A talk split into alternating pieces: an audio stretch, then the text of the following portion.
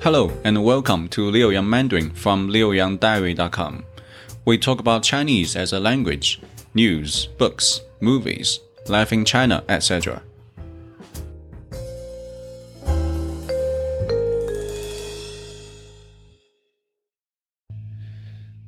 HSK 1 Chapter 8 Title 我想喝茶 I'd like some tea. Warm up 钱 money 米饭 rice 杯子 cup 茶 tea 中国菜 Chinese food 汉字 Chinese characters Passage one 在饭馆 in a restaurant A 你想喝什么 B 我想喝茶。A，你想吃什么？B，我想吃米饭。English version. A. What would you like to drink? B. I like some tea. A. What would you like to eat? B. I like rice. New words from passage 1. Number 1. 想 means to want, would like. For example, 我想喝一杯咖啡. I would like a cup of coffee. 想 can also means miss if it's in front of a noun. For example, 我想家了. I miss my home. I'm homesick. Or 我想你了. I miss you. Number two, 喝 to drink. For example, 你想喝什么? What would you like to drink? Number three, 茶 means tea. For example, 一杯茶 a cup of tea. Number four, 吃 means to eat. For example, 我喜欢吃苹果. I like to eat apples. Number five, 米饭 means cooked rice. For example, 一碗米饭 a bowl of rice. Passage number two, 在客厅 in the living room. A 下午你想做什么？B 下午我想去商店。A 你想买什么？B 我想买一个杯子。English version A What would you like to do this afternoon?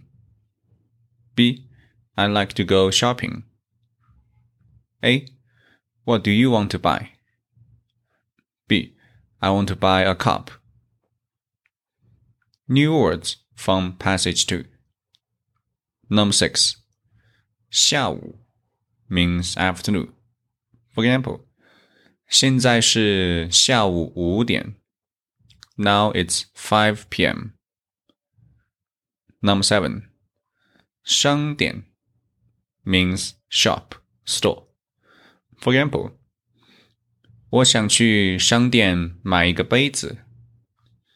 I want to go to the store to buy a cup. Number eight, 买 means to buy, to purchase.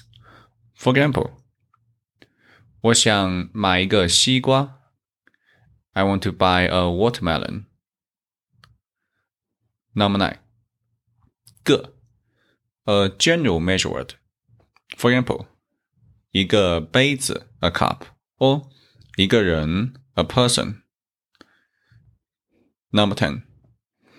杯子 means cup, glass.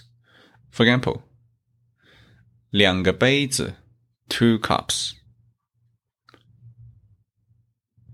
Passage number three. 在商店 in a store. A. 你好。 这个杯子多少钱？B. 二十八块。A. 那个杯子多少钱？B. 那个杯子十八块钱。English version. A. Hello. How much is this cup? B. 28 yuan. A. What about that one? B. That one is 18 yuan. New words from passage 3. Number 11. 这 means this. For example, 这个杯子是我的. This cup is mine. Number 12. 多少 means how many, how much. For example, 这个杯子多少钱？How much is this cup? Number thirteen. 钱 means money. For example, 这个杯子十块钱。This cup cost ten yuan. Number fourteen. 块 a unit for Chinese money same as yuan. For example, 十块钱 ten yuan. Or you can say 十元钱 also means ten yuan. The difference is Kuai is mainly used in spoken Chinese, and Yuan is mostly used in written language. Grammar section. Number one. 想 means to want. Is usually used before a verb to express a hope or a plan. For example, 我想学汉语 I want to study Chinese. Or 明天我想去学校看书。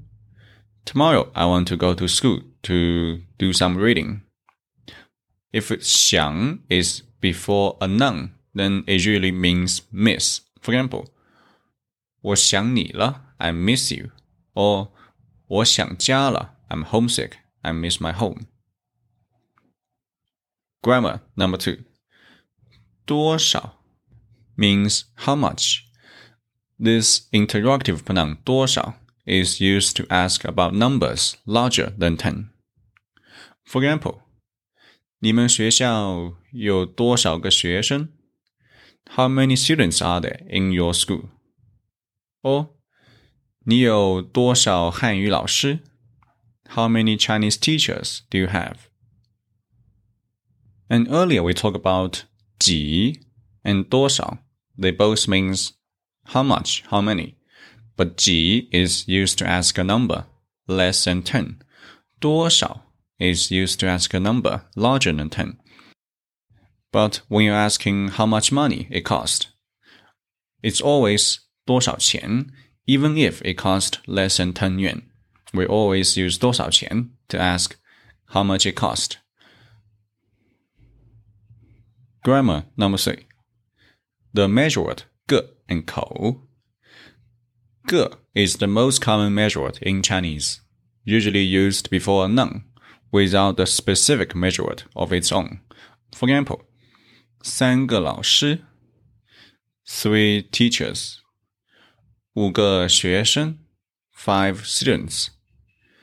Kou is also unmeasured, but usually used for family members. For example, 我家有四口人。There are four family members in my family. Now let's do some practice based on what we have learned on chapter 8.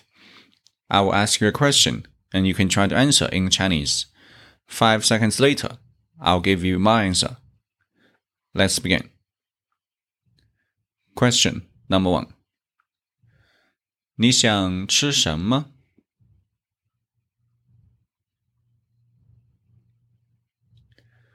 我想吃苹果。Question number two. 你想喝什么？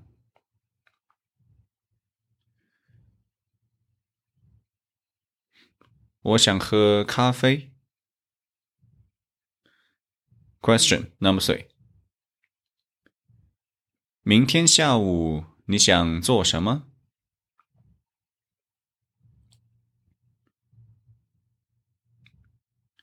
明天下午我想去电影院看电影。Question number four. 你去哪个商店买杯子？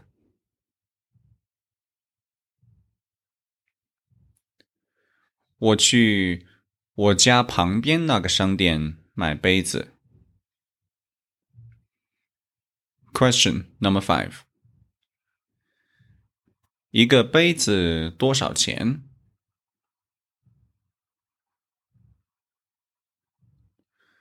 一个杯子十块钱。This is HSK1 Chapter 8 by Liu Yang. That's all for today. I'm Leo from China. If you like our show, follow us on Spotify or wherever you get your podcast. Learn more at liuyangdiary.com. Thanks for listening. See you next time.